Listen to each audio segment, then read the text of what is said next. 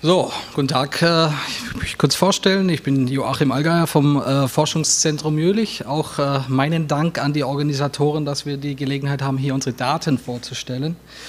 Ich sage vielleicht ein bisschen zu dem Kontext von diesem Projekt. Wir interessieren uns sehr für ähm, Medienberichterstattung über Neurowissenschaft und insbesondere für die Zusammenhänge zwischen politischer Steuerung und Medienberichterstattung über neurowissenschaftliche Themen. Das ist also quasi die empirische Überprüfung von Peter Weingarts Medialisierungsthese, die die Kollegin heute Morgen ja schon angeschnitten hat. Also in diesem Projekt, das ist ein vergleichendes Projekt, wir vergleichen die Berichterstattung und die Kommunikationsstrategien von Neurowissenschaftlern in Deutschland mit äh, ähm, Neurowissenschaftlern in den Vereinigten Staaten. Darum ist es ein Kooperationsprojekt mit Kollegen von der University of Wisconsin in Madison.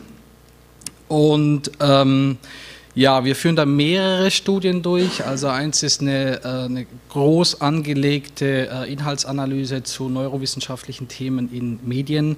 Das andere ist eine qualitative Untersuchung, also es sind äh, Leitfadeninterviews mit Neurowissenschaftlern, um rauszubekommen, wie Sie selber, was Ihre Kommunikationsstrategien sind, wie Sie Medienberichterstattung einschätzen, welche Medienkanäle Sie benutzen und ob Sie auch aktiv versuchen, in die Medien zu kommen. Eine weitere Studie ist, äh, wir schauen uns auch Regulierungsverfahren an in der Wissenschaft, also in Deutschland und äh, in den Vereinigten Staaten. Es ist wirklich sehr umfangreich. Und bevor wir jetzt angefangen haben mit der, ähm, mit der Medieninhaltsanalyse, gab es eine Diskussion zwischen unseren beiden Teams. Die Amerikaner waren der Meinung, natürlich kommunizieren alle Neurowissenschaftler jetzt über Blogs und soziale Netzwerke und so weiter. Zeitgleich ist ein Artikel erschienen, den Sie wahrscheinlich kennen, von Geoff Brumfield in Nature 2009, der davon ausgeht, dass die neuen Medien die alten Medien verdrängen. Supplanting the Old Media heißt dieser Artikel. Wir sind dann, äh, wir haben keine Daten dazu gefunden. Wir waren uns einfach nicht sicher. Wir wollten einfach diese Annahme nicht einfach so stehen lassen. Also haben wir beschlossen, okay, wir machen eine vergleichende äh, Umfrage zwischen Neurowissenschaftlern in Deutschland und ähm, Amerika und fragen sie einfach, was sie benutzen. Und zu diesem Grund haben wir 1250 Neurowissenschaftler per E-Mail kontaktiert, 500 Neurowissenschaftler in Deutschland, 750 Neurowissenschaftler in den USA. Das liegt daran, dass die äh, Erfahr Erfahrungen äh, durch vorherige Forschungen haben gezeigt, dass die äh, Rücklaufquote in den Vereinigten Staaten immer ein bisschen niedriger ist als in Deutschland. Unser Auswahlkriterium war, dass diese Wissenschaftler acht oder mehr Publikationen in einschlägigen neurowissenschaftlichen Zeitschriften äh, veröffentlicht haben müssen, um in unsere Stichprobe zu kommen. Und die Auswahl dieser Zeitschriften basiert auf der Literaturdatenbank Web of Science. Was haben wir gemacht? Wir haben diese angeschrieben, äh, dann haben sie, wir haben sie gebeten, auf einen Link zu klicken und dann sind sie zu diesem Fragebogen gekommen irgendwie. Äh, und in diesem Zusammenhang war es für uns auch ganz interessant, weil wir uns auch für Regulierungsverfahren, also Sachen wie äh, Ethikkomitees und so weiter interessiert hat. Wenn man sowas im amerikanischen Kontext macht, zählt das als Research with Human Subjects. Das muss durch eine Ethikkommission gehen. Man braucht das Okay von der Ethikkommission. Die Auflage, die wir bekommen haben, die deutschen PAs, also ich und äh, Hans-Peter Peters, mussten erst ein Online-Ethiktraining absolvieren, dass wir diese äh, E-Mail äh, abschicken durften mit dem Logo von der University of Wisconsin. In Deutschland hatten wir ein, ein, eine andere Erfahrung, da muss man erst einen Termin mit dem Datenschutzreferent machen und der will ganz genau wissen, über welchen Server geht es, wo waren die Daten abgelegt und so weiter. Also selbst, es war, die Idee war, wir machen schnell eine kleine Umfrage, dass wir einigermaßen eine Idee bekommen, was benutzen denn Neurowissenschaftler für Medien, wie sieht das Kommunikationsverhalten aus, aber es gab erhebliche Verzögerungen, es hat wesentlich länger gedauert, als wir das angenommen hätten. So viel als, als Fußnote dazu. Wir haben eigentlich nur drei Fragen gestellt. Wir haben uns äh, wirklich auf drei zentrale Themen äh, konzentriert, die wir wissen wollten. Wir wollten es auch absichtlich kurz halten, um diese Rücklaufquote zu erhöhen. Die erste Frage war, if you follow news and information about scientific issues, either in print, on the air or online, Which of the following information sources do you typically use for that purpose? Und dann hatten sie eine ganze Liste. Die äh, Liste unterscheidet sich für amerikanische Wissenschaftler und für deutsche Wissenschaftler. Das ist das äh, Beispiel aus dem amerikanischen Kontext.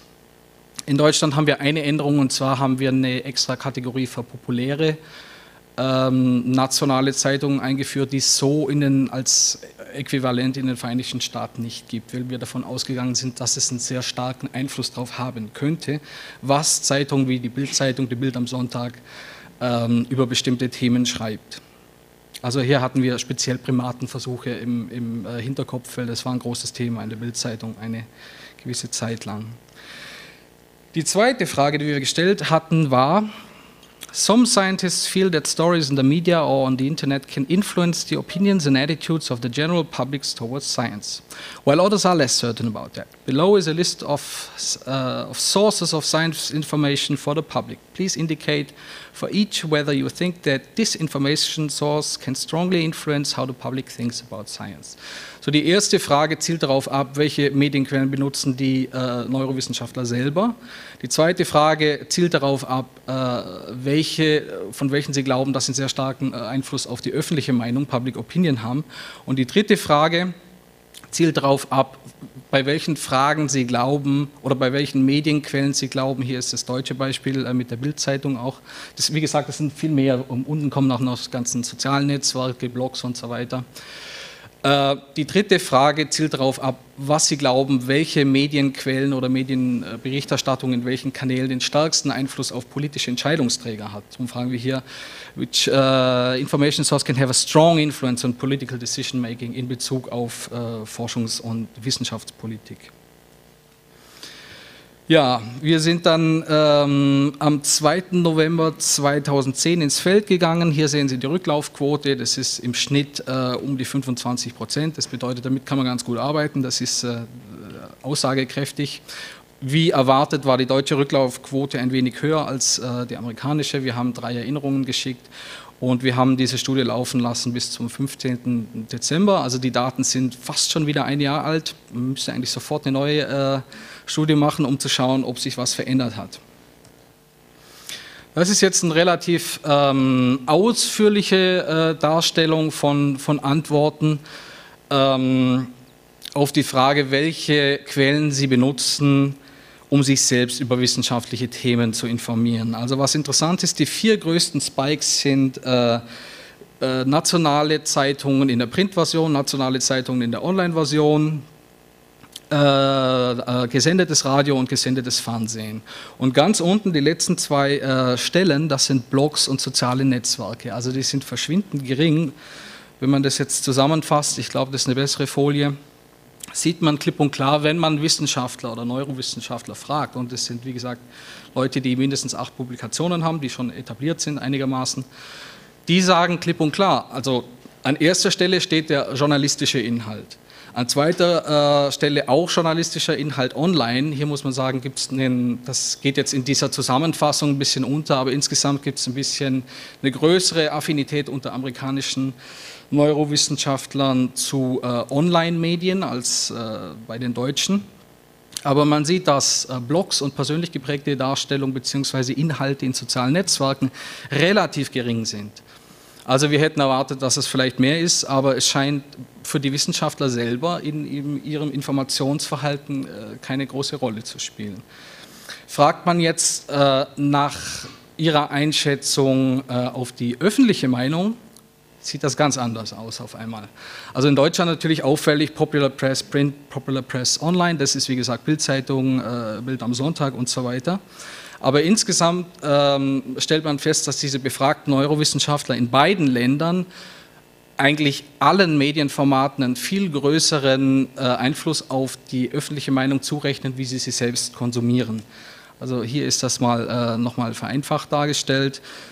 Nichtsdestotrotz muss man sagen, okay, Blogs und soziale Netzwerke haben hier äh, ein bisschen einen größeren Stellenwert. Also sie gehen davon aus, dass die größeren Einfluss auf die öffentliche Meinung haben aber es ist keinesfalls so, wie äh, Brumfield es vorschlägt, dass die traditionellen Medien durch die äh, Web 2.0 Sachen verdrängt werden. Ganz im Gegenteil. Also das erste sind wieder journalistische Inhalte, äh, also wirklich die ganz traditionellen Medien, die gedruckten, gesendeten. Und an zweiter Stelle äh, sind da Online-Inhalte auch journalistischer Natur. Wie gesagt, hier sieht man eigentlich relativ deutlich, dass in Amerika die, die äh, Blogs und soziale Netzwerke ein bisschen äh, besser wegkommen. Denen wird ein größerer Einfluss zugerechnet als äh, in Deutschland. Und auch ist, interessant ist die Frage, wenn man fragt, äh, wie ist der unterstellte Einfluss auf wissenschaftspolitische Entscheidungen? Und das sind die größten Spikes wieder genau die gleichen wie vorher, die traditionellen Medien. Also heruntergebrochen sieht es wieder so aus.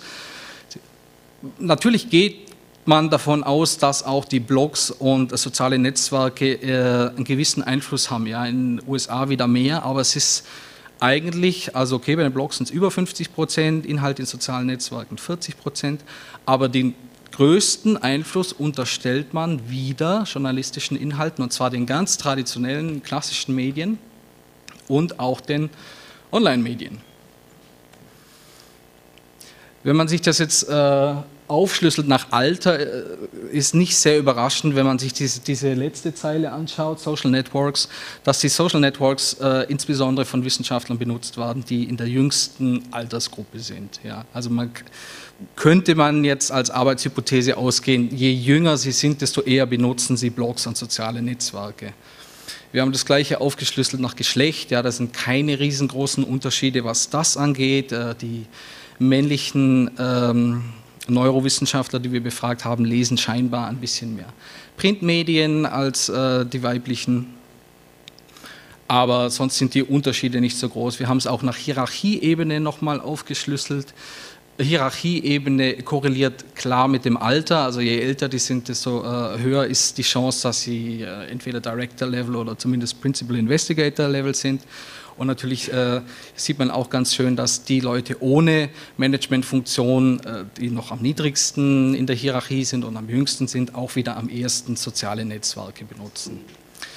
Zusammenfassend kann man sagen, also wir sind äh, nicht der Meinung, dass die aufgrund dieser Daten, dass diese äh, sozialen Netzwerke und Blogs die traditionellen Medien verdrängen. Ganz im Gegenteil, wenn man den äh, befragten Neurowissenschaftlern in Deutschland, aber auch in den USA glaubt, in den USA ist es sogar noch äh, ein bisschen, äh, okay, diese, wie gesagt, diese Online-Affinität ist in den USA ein bisschen stärker ausgeprägt als in Deutschland. Aber im Großen und Ganzen ist der Trend der gleiche, dass man den, also im eigenen Informationsverhalten wie äh, in Hinsicht auf die öffentliche Meinung und dem Einfluss auf die politischen Entscheidungsträger den traditionellen Medien den größten Einfluss zurechnet. Wir machen nebenher jetzt gerade auch noch eine, äh, wie gesagt, eine qualitative Befragung. Ich bin da gerade dabei, also ich mache das hier und äh, in den Vereinigten Staaten und da ist es sehr interessant, wenn man mit den äh, Neurowissenschaftlern sich unterhält. Ich muss sagen, ich habe sehr viele Neurowissenschaftler interviewt und ich habe noch keinen einzigen gefunden, der selber einen Blog führt zum Beispiel. Die haben einfach keine Zeit. Die müssen dauernd Anträge schreiben und die sehen das interessanterweise auch nicht als ihre Aufgabe an. Die sagen, für die öffentliche Kommunikation sind unsere PIOs, Public Information Officers, zuständig. Also unsere Aufgabe ist es, möglichst gute Publikationen zu bekommen, wenn es geht, Science oder Nature oder halt extrem hoher Impact Factor, dann wird das interessant für unsere Public Relations Abteilung und dann kommt das auch in die Medien. Aber viele von denen sehen es nicht als ihre Aufgabe an, tatsächlich jetzt außerhalb des Wissenschaftssystems mit äh, Nicht-Peers zu kommunizieren. Das fand ich sehr interessant. Nichtsdestotrotz gibt es auch innerhalb der wissenschaftlichen Kommunikation Änderungen, die man äh, im Auge behalten sollte. Also ich weiß nicht, ob Sie schon mal von diesem JOVI, heißt das Journal of Visualized Experiments, gehört haben. Das ist keine Printzeitung mehr, äh, das sind jetzt äh, Videoclips und diese Videoclips gelten als Journalbeiträge, wird auch in PubMed gelistet zum Beispiel, also einer wissenschaftlichen Datenbank und das kann man auf der äh, Publikationsliste aufführen. Also es ist okay für die Karriere, hat jetzt nicht wahnsinnig viele Impact Points oder so, aber es ist in, in vielen, äh, vielerlei Art und Weise positiv sowas zu machen. Eine hat mir zum Beispiel erzählt, immer wenn sie irgendwo hingeht, hat sie jetzt dieses professionelle Video und sie kann zeigen, das machen wir im Labor. Sie kann das auf ihre Homepage stellen und so. Also es scheint schon so zu sein und ich war letztes, äh, vor zwei Wochen auch auf der äh, auf einer neurowissenschaftlichen Konferenz in den Vereinigten Staaten, da war das schon präsent, das kennen die Leute da. Ich glaube, außerhalb kennt man das noch nicht so, aber es gibt durchaus solche Bestrebungen, auch wenn man sich die, die äh, Webseiten von Neurowissenschaftlern anschaut, die, da wird schon relativ viel verlinkt und so weiter. Gleichzeitig ist es so, dass wenn man sie fragt, ob sie soziale Netzwerke benutzen wollen, dann sagen sie ja, Priva für private Kommunikation gern, aber nicht so gern für wissenschaftliche Kommunikation.